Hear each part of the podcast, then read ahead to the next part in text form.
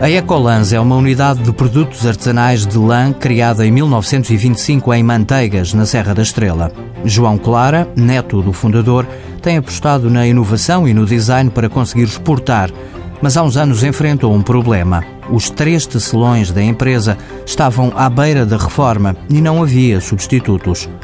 Como a arte da tecelagem demora tempo a aprender, João Clara desafiou o Instituto do Emprego a criar um curso de formação profissional. Como eu tinha tecelões de 40 anos de experiência que estavam quase a abandonar a nossa oficina, devido à sua ausência para a reforma, eu chamei a atenção e fiz um desafio ao diretor do Centro de Emprego da Guarda, que imediatamente se disponibilizou numa parceria com a Câmara Municipal de Manteigas a fazermos uma preparação de jovens que estavam desempregados. O curso de tecelagem decorreu durante dois anos nas instalações da empresa.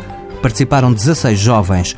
A fase de estágios termina em outubro. Eu requisitei quatro, quatro esse tudo aponta que vão ficar nos quadros da empresa. O empresário diz que os outros 11 jovens que fizeram o curso não quiseram continuar, mas considera que a iniciativa foi um sucesso. No país todo há desemprego, mas numa terra caótica de desemprego, quatro postos de trabalho neste momento é uma mais-valia para a economia local. E acabou por beneficiar a empresa. Dos três tecelões, um já está na reforma.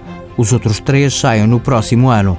Até lá é passar o testemunho aos jovens. Estamos a concluir um projeto fantástico que seria o fim eventual da Ecolan se não tivesse sido acolhido e posto em prática nos moldes em que foi. A empresa vai continuar a poder fazer trabalhos artesanais em Burel depois de ter proposto um curso de formação ao IFP.